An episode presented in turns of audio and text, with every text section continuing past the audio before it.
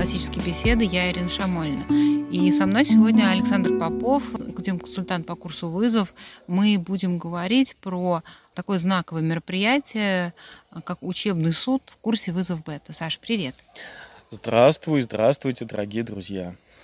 Саш, что вообще такое учебный суд? На что это похоже? Что это за проект? Само такое название, да, пугающее. Чем там дети занимаются? Для чего это вообще придумано было, как тебе кажется? У нас на каждой ступени вызова есть одно большое центральное событие. В вызове альфа это была научная ярмарка. А в вызове бета таким событием является учебный суд. Ну и дальше там на следующих ступенях тоже есть такие мероприятия, там светский раут. Образцовое образование да, в вызове один, да. И так далее. Вот, вызов бета – это учебный суд. Что происходит на этом риторическом событии, учебном суде? Это судебная игра, так называемая. Вообще этот формат не уникален для нас. В некоторых других учебных заведениях, но, правда, в основном в колледжах, университетах тоже эта судебная игра используется, особенно при подготовке юристов. Это инсценировка судебного процесса с одними и теми же материалами уголовного дела. Часть студентов берет на себя роли свидетелей, часть студентов берет на себя роли адвокатов и прокуроров, соответственно, кто-то изображает подсудимого, и происходит инсценировка такого полноценного судебного процесса. На этом судебном процессе присутствуют присяжные у нас по условиям игры, и присутствует судья. В качестве судьи выступает внешний по отношению к сообществу человек, то есть это не кто-то из группы и не кто-то из родителей, а мы приглашаем как правило, незнакомых людей, чтобы они могли судить беспристрастно. И чаще всего это бывает квалифицированный юрист. То есть это человек, который профессионально знаком с работой в суде. Саш, вот. то есть получается, что дети никого не судят, а судит судья. Да, задача детей – это хорошо выступить. Вообще это событие, в нем упор на риторическую часть. Вот задача студентов здесь убедительно выступить. Студентов две команды. Одна команда пытается защитить обвиняемого, другая команда, наоборот, представить доказательства его вины. А судья и присяжные, они оценивают, какая из команд была более убедительной, насколько убедительной была та или другая команда. Саша, а в чем заключается, вот, кроме непосредственно выступления, а, подготовка подростков вот к этому мероприятию, к учебному суду? Что вот они готовят? Получается, что если поверхностно увидеть это, да, просто со стороны, кажется, что ну, каждый подготовил какую-то речь, вот он произнес. А что за этим стоит? Какую работу должны проделать дети, чтобы прийти на мероприятие с чем-то достойным? Хотя мы говорим, что учебный суд это риторическое в основном упражнение, но на самом деле там задействованы все три части тривиума, и грамматика, и диалектика, и риторика. Ну, во-первых, студентам приходится работать с материалами уголовного дела, с допросами, с экспертизами. Они должны разобраться, изучить новую для себя терминологию – которые содержатся в этих допросах и экспертизах, а также в уголовных статьях, изучить вообще понятия адвокат, прокурор, подсудимый, у кого какие права, кто чем занимается на процессе. Это грамматика. Потом нужно разобрать показания, проанализировать их на убедительность, выстроить некую линию времени, событий, которые происходили в момент инкриминируемого деяния, кто что говорит, кто что делал, кто чего мог делать, кто чего не мог делать. То есть нужно логически проанализировать сам ход событий и кто из свидетелей э, что говорит. Да, составить свою убедительную речь, э, будь это обвинительная речь или защитная. И это тоже диалектика, потому что там нужно скомпоновать факты, продумать линию защиты либо обвинения, ну и нужно убедительно эту речь произнести. Это риторика. Еще вот хочу сказать, что интересным образом учебный суд, он не зря как бы венчает собой весь вызов бета. Там на самом деле набраны элементы упражнений, которые мы в течение семестра выполняем на других курсах этого вызова. Ну, например, там заучивание слов каких-то, терминов, заучивание терминов определений, то, что у нас происходит на грамматике и в первом семестре в блоке наук, где изучение астрономии, построение линии времени, аналогично той, как мы строим линию времени тоже на астрономии. Логический анализ показаний. Здесь мы вспоминаем в первом семестре трек формальной логики. Что чему противоречит, какие утверждения могут приниматься как истины и так далее. А потом аргументация, построение убедительной речи, как в курсе утраченных инструментов письма в экспозиции, тоже в первом семестре. То есть мы, готовясь к учебному суду, мы вспоминаем практически каждый из треков, который у нас был в течение семестра, и что-то оттуда берем. Да, дебаты в первом семестре, где у нас текущие события, где мы работаем со статьями из средств массовой информации и говорим о том, как разные люди в зависимости от своих предпочтений, от своих задач, как они могут одни и те же факты подавать по-разному. И про это мы тоже вспоминаем, когда анализируем показания свидетелей. То есть работа, подготовка к учебному суду – это не только произнесение красивых речей в самом суде, но и длительный-длительный этап подготовки, включающий в себя и грамматическую часть, и диалектическую, и риторическую. Саша, а сколько дети готовятся к учебному суду? Сейчас Когда вот. они начинают подготовку? Подготовка к учебному суду занимает один семестр, весенний.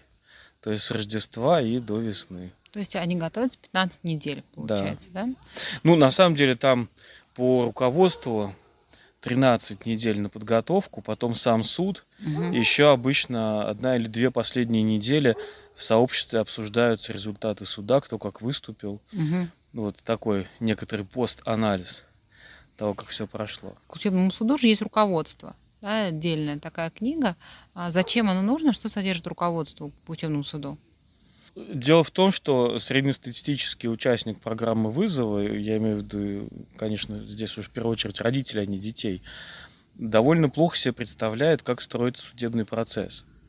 В руководстве в первую очередь изложена пошаговая инструкция, что и как происходит у нас в нашей российской системе правосудия при уголовном судебном процессе. Какая последовательность, очередность выступлений.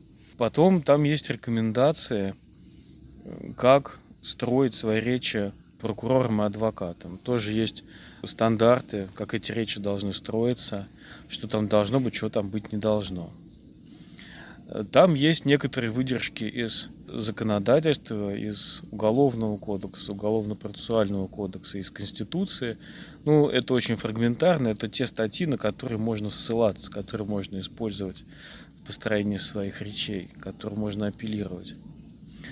И материалы дела, собственно, материал уголовного дела, который будет рассматриваться. И вот а, дети с этим руководством начинают работать во втором семестре. Какие этапы этой работы, ну так, крупными мазками можно выделить, если вот они готовятся, получается, где-то 13 недель, да, 12-13 недель. Первый этап довольно крупный и по времени, и по затраченным усилиям, и, к сожалению, часто пренебрегаемый. Заключается в том, что нужно прочитать внимательно показания свидетелей и подсудимого, и постараться их, что называется, оживить. В первую очередь мы ставим перед студентами задачу, чтобы они взяли этот сухой язык протокола и переписали его в виде прямой речи, в том виде, какими словами он мог бы звучать из уст живого человека. Потому что понятно, что язык протокола, он отличается от того, что и как говорят люди. Это очень важно, потому что это позволяет интерпретировать то, что содержится в протоколах, и соотнести вообще эти факты, эти сведения с тем, что могло происходить, что не могло, или вот конкретный человек, он что-то мог видеть там, или слышать, или где-то участвовать, или не мог. И это очень большая часть работы. Вторая часть работы тоже довольно обширная. Это составление так называемой линии времени, то есть хронологии событий, э, которые связаны вот с этим противоправным деянием на основании показаний разных свидетелей. Тут же начинают выявляться сразу какие-то противоречия между этими показаниями. И, соответственно, это может быть использовано дальше либо в защите, либо в обвинении. Следующий этап – это анализ имеющихся материалов. Здесь уже речь идет не только о показаниях, но и о экспертизах, о вещественных доказательствах, имеющихся в деле, на тему того, какие из них будут трактоваться в пользу версии защиты, какие в пользу версии обвинения. И здесь мы составляем так называемую таблицу ПОИ, по аналогии с тем, как мы работаем в курсе утраченных инструментов письма. Там мы такие таблички вставляем положительное, отрицательное, интересное. Но у нас здесь немножко она модифицирована. Там положительное это то, что в пользу защиты, отрицательное то, что в пользу обвинения, ну и интересное то, что не очень понятно, либо те факты, которые могут быть использованы обеими сторонами. Когда такая табличка составлена, там распределяются роли уже обычно к тому моменту, кто в группе будет представлять защиту, кто обвинение, и там студенты уже приступают потихоньку к формированию линии защиты, линии обвинения. На заключительном этапе они пишут речи для выступления, вступительные выступления в прениях. Это адвокаты и прокуроры. А свидетели тренируются убедительно повторять свои показания в суде, именно чтобы они звучали не как зачитываемый протокол, а как прямая речь живого человека. Многие студенты даже приходят в соответствующих костюмах, играя свидетелей на этот суд, чтобы быть похожими на своих персонажей. Очень получается здорово. Да, и прокурору тоже имеет смысл, и адвокату быть э, в формальной одежде, Да, то да. есть по своей роли, не просто прийти в спортивном костюме. В руководстве есть э, рекомендации по дресс-коду, и мы очень рекомендуем их придерживаться. Э, Саш, как бы ты вот сформулировал, какие основные навыки студенты приобретают в ходе вот этой работы? Или какие они должны продемонстрировать в ходе работы над этим проектом? Ну, здесь очень много навыков. Начать с запоминания, практически как в основах это делается. Некоторые вещи там нужно просто запомнить, иначе вы свои показания не повторите. Потом аргументацию, то есть э, то, что мы делаем в утраченных инструментах письма, построение аргументации в сторону своей позиции, подбор аргументов, оценка их, какие более сильные, менее сильные, произнесение самой речи, это очень важно. Студенты неожиданно сталкиваются, ну то есть мы с ними много про это говорили, например, в этом году в течение семестра, а тут неожиданно они столкнулись с тем, что слабая с логической точки зрения, но очень эффектная эмоционально произнесенная речь оказывает больше воздействия, чем логически выверенная, но тускло произнесенная. И для студентов это было некоторой неожиданностью. Помните, сколько Акция, раз мы с вами про это говорили? Да, да, конечно. да. Акция очень важна оказалась, неожиданная акция.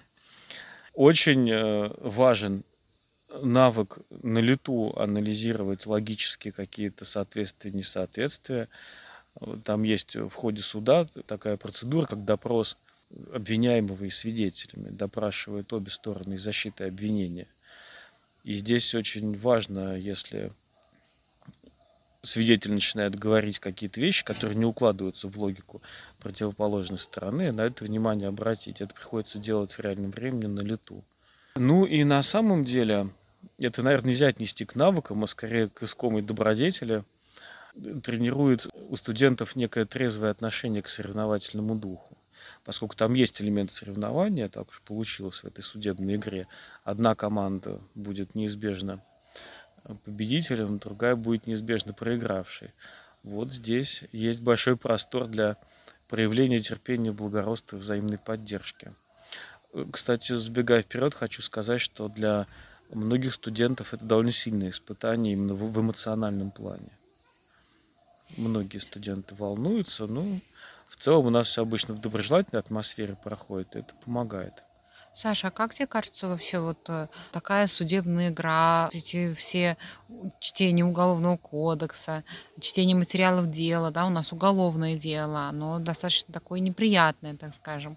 Для детей 13 лет, подростков, э, это вообще вот адекватная ситуация или это может быть чрезмерная нагрузка?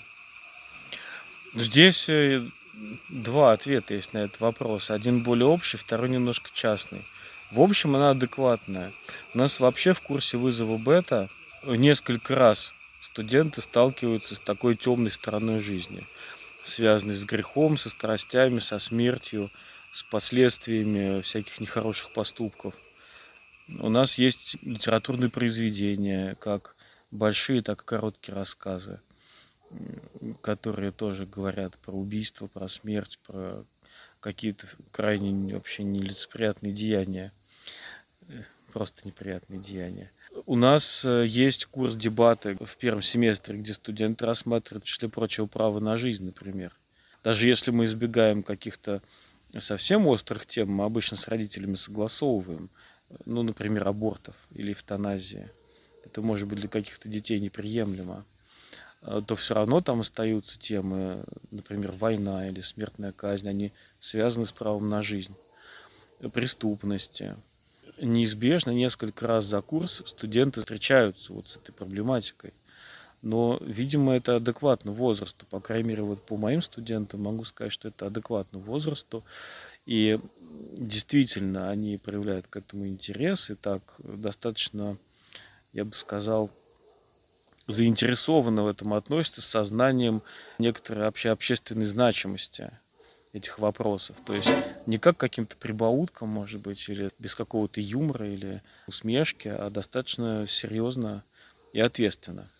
Хотя я допускаю, что это может быть не для всех так, и для каких-то идей это может быть рановато. А, Саша, а как ты думаешь, была какая-то причина, почему разработчики поставили учебный суд именно на бету, а, например, не на вызов один или вызов два, когда уж ну точно никого там Ну, ничем не удивишь? да.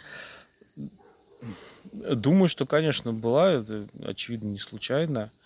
Возможно, например, потому что у нас в вызове бета он, э, таким центральным девизом является умение приводить к дисциплине, то есть речь о дисциплине. Да, вот как это связано с девизом вызова такое мероприятие? Какая здесь связь учебного суда, работы с уголовным делом и умение с дисциплиной? Ну, во-первых, здесь есть мировоззренческий такой момент, потому что многие студенты, на самом деле, я вижу, до того, как они сталкиваются с материалами уголовного дела, до того, как они полистают так уголовный кодекс, они вообще всерьез не задумываются о том, какие последствия там могут следовать за определенными действиями. А здесь это все настолько выпукло, что пройти мимо этого невозможно. Вот преступление, вот наказание. Все очень просто. Кроме того, сам процесс подготовки и хода самого судебного заседания, он очень сильно зависит от э, того, насколько студенты смогут себя дисциплинировать. Потому что там очень четко должны быть выстроены линии защиты обвинения. Очень нужно все вот произнести правильно. Если небольшие логические какие-то будут ошибки или погрешности, или путаница в фактах, то тут же противоположная команда это заметит. Даже свидетели, если они неубедительно прочитают свои показания, то это не принесет команде нужное количество баллов. И здесь нужна очень большая четкость работы. Это тоже очень дисциплинирует. Вот думаю, что в основном по этим двум причинам. Саш, а вот э, какая здесь роль родителей? Как ты видишь участие вообще родителей вот в этом проекте? Что они со своими детьми делают? На что стоит обратить внимание? Какие, может быть, ошибки? Ты уже вот не первый да, год ведешь э, вызов бета. А, Поделись э, своим опытом и наблюдениями над этим процессом участия родителей в учебном суде. Хорошо, но учебный суд это вообще для всех тяжело. И для студентов, и для родителей, потому что все это очень новое и незнакомое. Там незнакомая терминология, непонятно, кто когда чего должен говорить. Терминология, с которой не хотелось бы никогда иметь дело. Да, и да, плюс еще совершенно согласен, на это накладывается то, что это эмоционально, вообще-то не очень приятно в этом разбираться, и даже не очень хочется. И здесь, может быть, была бы хорошая помощь со стороны родителей, если бы он вместе со студентом почитал бы это руководство и помог бы просто разобраться в этих сложных моментах. Кто там свидетель, какие у него права, какие обязанности у защитника и так далее. Да, там надо сказать, что просто даже прочитать все показания свидетелей да, и обвиняемого и составить у себя в голове общую картину дела, это очень сложно. Это сложная работа. Да, но у Такая нас аналитическая сложная работа, которую, в общем, не просто так учебный суд обычно проводится на уровне колледжей и вузов, да, ну, скорее даже на уровне вузов. В юридических вузах это, в общем, нормальная такая практика.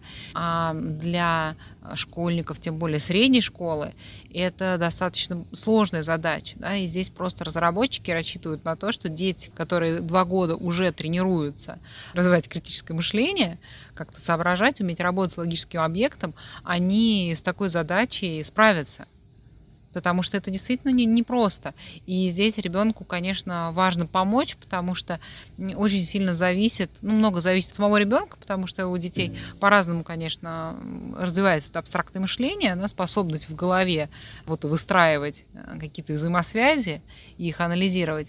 И зависит тоже от того, насколько качественно ребенок работал в ключах, да, потом вот в альфе и в бете потому что это напрямую влияет на тренированность его вот этого аналитического аппарата, который в учебном суде очень востребован, потому что это действительно ну, непростая задача.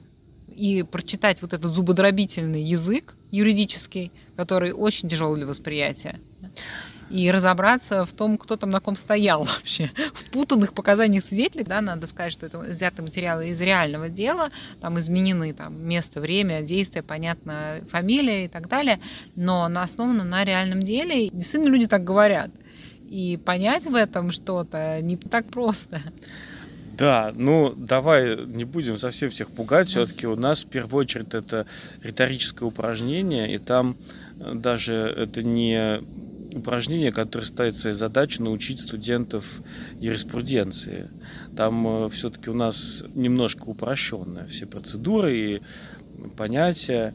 Тут не нужно будет прям досконально в этом разбираться. Ну да, конечно, это не точно то же самое, чем занимаются студенты юридических вузов, разумеется. Да, Мы да. здесь не проверяем ни в какой степени знания у подростков, наших студентов Уголовного кодекса да, и вот юридических тонкостей процесса. Акцент здесь, конечно, на риторику, но сама вот эта работа по анализу и документов и показаний дела, она должна быть проведена. Конечно, конечно. Но э, фактическую часть, э, скажем так, процедурную часть мы берем постольку, поскольку она э, нужна для того, чтобы была убедительная риторическая. Да, берем ее именно как правило игры. Да. То есть, во-первых, вот это. Потом нужно на первых этапах подготовки к учебному суду, где начинается анализ показаний, подготовка этой вот линии времени, студенты видят много знакомого уже в этой работе, и они относятся к ней немножечко, ну, поскольку не очень понятно, каков будет результат в начале, вот э, здесь у студентов есть сильное искушение эту работу сделать в полсилы. И очень было бы хорошо со стороны родителей им помочь отнестись к этой работе ответственно хорошо написать, хорошие, убедительные показания, хорошую, убедительную прямую речь, может быть, попросить ваших студентов, чтобы они вам ее прочитали, и вы смогли оценить, насколько вот этот образ этого свидетеля, он предстает перед вами. Вы видите за этой речью живого человека, или это больше напоминает зачитывание протокола по бумажке. Вот, это очень важно. Потом, когда начнется подготовка к заседанию и подготовка линии защиты обвинения и подготовка речей для защиты обвинения, тоже очень важно, э, чтобы наши студенты могли потренироваться. Показывает практика, все-таки в вызове бета, еще, как правило, большинство студентов, им не очень легко произносить публично длинные сложные речи. Некоторым прям так просто тяжело. Надо дать возможность нашим студентам потренироваться, может быть, они пускай перед родителями эту речь произнесут, или еще перед кем-то, там, перед котом, но чтобы вот этот опыт в дружественной атмосфере дома, он был наработан. Это очень помогает. Ну и общая, конечно, психологическая поддержка. Надо э, следить, чтобы, ну как следить, помочь студентам не очень волноваться перед этим заседанием, чтобы оно не было таким сильным переживанием. Это очень важно. Мне кажется, вот по поводу самого мероприятия, из того, что я видела, вообще студентам это очень нравится. День суда – это очень захватывающе. Да, большинству да, действительно нравится. Захватывающая такая игра. Дети бывают очень довольны. Вот, за исключением тех, кто очень переживает как бы проигрыш, да, они обычно бывают очень довольны тем, что они смогли сделать довольно сложное дело, и им это принесло радость, такая да, совместная такая работа с довольно сложного уровня.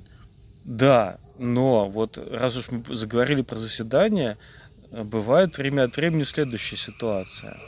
Когда команда какая-то очень хорошо готовится, она очень тщательно прорабатывает последовательность вопросов, которые нужно задать, очень тщательно прорабатывает логику построения речей. Но потом на суде что-то происходит, сбой где-то. Либо, что часто бывает, поскольку у нас судьи обычно это люди внешне, они могут, например, не в том порядке вызвать свидетелей, как планировалось. Или они могут э, какую-то часть э, процесса ну, сделать более формальный, такой, проскочить ее быстро, а какую-то более подробный. Или второй вариант, если ваши участники команды что-то напутали, задали не тот вопрос или ответили не совсем то, что вы договаривались, что они ответят, то бывает, что в таком случае студенты теряются, просто не знают, как продолжать. И это очень видно. Я это говорю к тому, что подготовка к суду, она должна состоять не только в выучивании каких-то убедительных речей, э, в подборе правильных аргументов, но нужно понимание логики самого процесса. Если оно у студентов есть, это понимание, оно позволит им быстро в такой ситуации сориентироваться, быстро что-то поменять. А если его нет, то они теряются. Это бывает очень заметно. Вот, кстати, тут бы тоже родители могли очень помочь могли бы провести, например, репетицию такого суда. Ну, если, например, у нас большое сообщество, и там две команды, тут важно, чтобы они репетировали по отдельности, чтобы нельзя было заранее подготовиться к отражению соответствующей линии противоположной команды. Саш, я вот, э, насколько знаю, вот случай, когда приглашали реальных судей на наши э, учебные суды, им очень нравилось нравились наши студенты, нравился результат. Они с удовольствием забирали с собой руководство и говорили, что придут еще, если их позовут. Ну, судьи я не видел, я видел адвокаты приходили, еще прокурорские, по работники были. Да, обычно всем нравится. Ну, в основном всех впечатляет то, что студенты свободно говорят, убедительно произносят речь, то, что они адекватно реагируют на вопросы, на доводы так не каждый раз, но парочку раз бывает, что прям какая-то команда выстраивает очень мощную линию либо обвинения, либо защиты такая, что прям как, как будто настоящий прокурор работает. Вот, задает очень меткие вопросы, каверзные, логические ловушки расставляет для обвиняемого. Но это не каждый раз. Это некоторый наш успех, я считаю, когда так происходит. Вот такие вещи очень впечатляют юристов, которые приходят на роль судьи. Обычно, да, всем очень нравится. Я помню, вот у нас на заседании был э, юрист, э, не помню, он вроде работал судьей, mm-hmm. сейчас уже он не работает, по преподает, и он сказал, что вот такой уровень э, судебной игры вполне на уровне непрофильного вуза. То есть не юридический вуз, а вуз, где юриспруденция, ну, комплементарный предмет, а они тоже проводят суды, бывает и ему очень понравилось. Да, но вот знаешь, я еще что думал про возраст. Почему именно в этом возрасте? Это такой возраст, когда еще тут наслаивается наш курс формальной логики. Наши студенты очень начинают искать в жизни вот этой такой правды, как все должно быть по-правильному. У них, с одной стороны, уже есть способность к логическому мышлению, и они начинают вот, анализировать, прям даже в дебатах это очень хорошо видно в курсе текущих событий, где общественно значимые проблемы разбираются. С другой стороны, у них еще, ну, что называется, незамыленный взгляд, и они ко всякой вот несправедливости, которые так человек привыкает довольно быстро, они еще не привыкли. И вот для них вот реально это острый вопрос, а как было на самом деле? На самом-то деле, кто там виноват, кто не виноват, какова степень да, вины. А материал дела таковы, что очень... там это не очевидно. Да, там, там не то, что очевидно, просто непонятно. Да, там может трактовать и в ту, и в другую сторону. Поэтому да. решения, итоги судов, они бывают и оправдательные, и обвинительные. Да, бывает даже так, что две команды играют, первый раунд, там, например, там вердикт оправдательный, а второй раунд обвинительный. Это тоже, кстати, очень вот этот хороший момент в педагогическом плане. Да Что, и знакомство с судебной что, системой. Да, и, или знакомство с судебной системой, что оказывается-то, что... На одних и тех же материалах на одних и тех же материалах дела один и тот же человек, он может пойти в тюрьму или отправиться домой, в зависимости от того, насколько квалифицированно отработают защитники или обвинения. Мгм. И это очень тоже всех впечатляет. Вот э, мне кажется, что для этого возраста это хороший такой опыт. Мне кажется, тоже это прям вот очень вовремя, особенно для мальчиков. 14 лет уже многие становятся довольно крупноформатные Ну да. мужчины, просто вырастают уже очень сильно. И они, в общем, много чего могут сделать, не того, чего хотелось бы. И вот преддверии этого возраста, и в 14 это такой скачок, да, у нас переход тоже вызов один, когда уже начинается такая риторическая стадия, часто бывает именно вот этот переход с 13 к 14 годам, скачок в развитии, вообще видение, кругозор. Ребенок начинает видеть все более как бы объемно, видеть многие вещи, осознавать которые, ну, он не понимал да, раньше.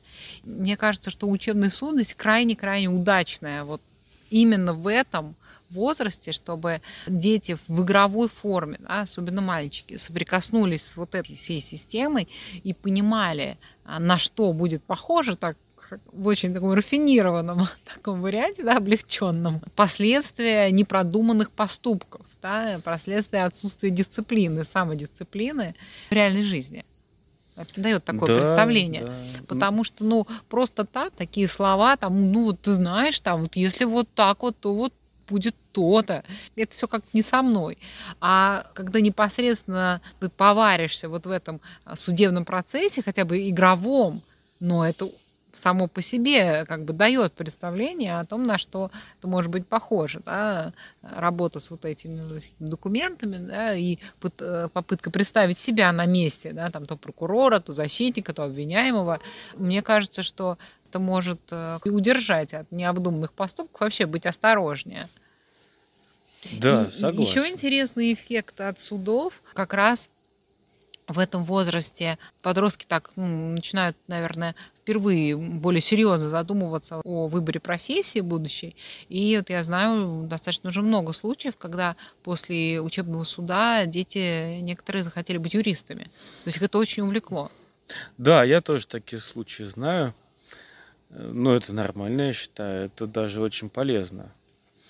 Конечно, не все из них далеко потом будут юристами, но то, что возникает такое желание, оно говорит о том, что погружение в процесс, оно очень полезно. Но это такой возраст. Тут на самом деле тут в любой процесс полезно погрузиться, как-то примерить на себя. Ну и это тоже возраст э, чтения детективов активного. Тоже верно, И да. Учебный суд дает как бы возможность вот самому побыть на месте там следователя, прокурора, вот не по- Следователь, нет бы, прокурора. ну да, с прокурором поиграть в реальный детектив, да, поискать виновного, который непонятно кто. В общем, мне кажется, очень для этого возраста подходящая такая игровая ситуация.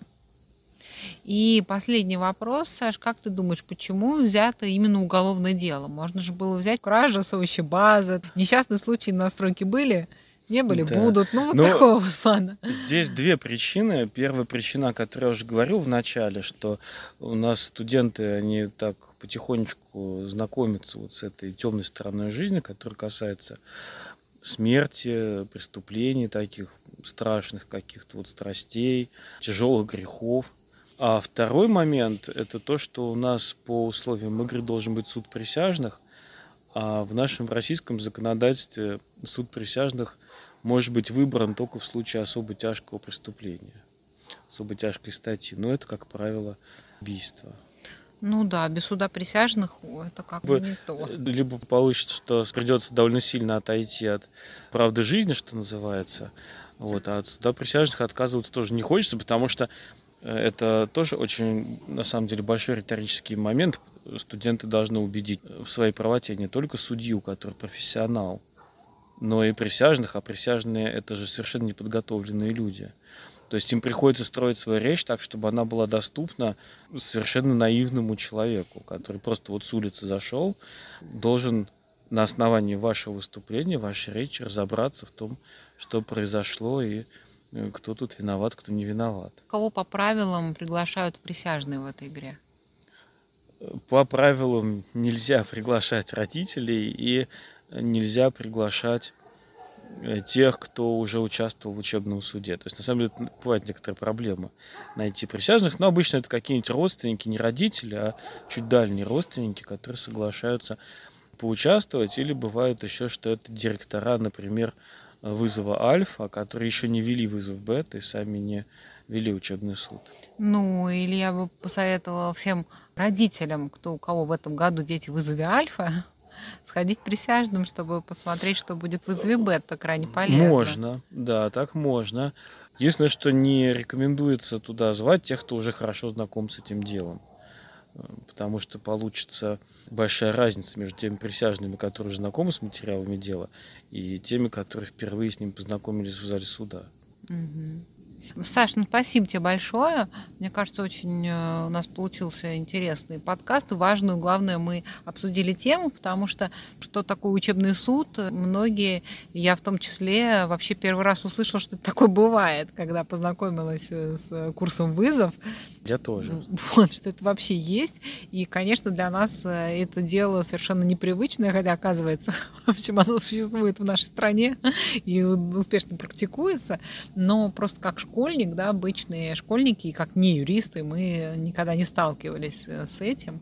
И очень ну, здорово и интересно, кому только предстоит вызов бета, а с этим познакомиться поближе. И, конечно, мы всем советуем а, посетить игру, вообще посещать знаковые мероприятия вызова тех вызовов, которые вам предстоит пройти с ребенком, с которым вы не знакомы. Каждое знаковое мероприятие – это такая квинтэссенция тех навыков и умений, которые дети вот набирают за год э, к этому мероприятию. Это кульминация. Кульминация, да, такая. И это, в общем, академический такой праздник для семейного образования. Это такой академ КБ праздник. Да, академический праздник семейного образования. Да. Да, очень рекомендую. И отдельно хочу сказать, что даже если, например, у вас очень маленькое сообщество, и у вас не получается сделать отдельную команду для суда, или в вашем сообществе многие студенты, например, не хотят участвовать в заседании, так тоже бывает там по каким-то своим причинам, ну, не могут там, не справляются или очень страшно. Постарайтесь соединиться все-таки с каким-то другим сообществом или, может, присоединиться к какой-то другой команде, но, тем не менее, поучаствовать. Поучаствовать в таком замечательном судебном заседании. Да. Ну все, Саш, спасибо тебе большое, спасибо нашим слушателям. Пожалуйста, дорогие друзья, желаю всем больших успехов на тяжелой, но плодотворной ниве семейного образования. До встречи в новых подкастах. До свидания.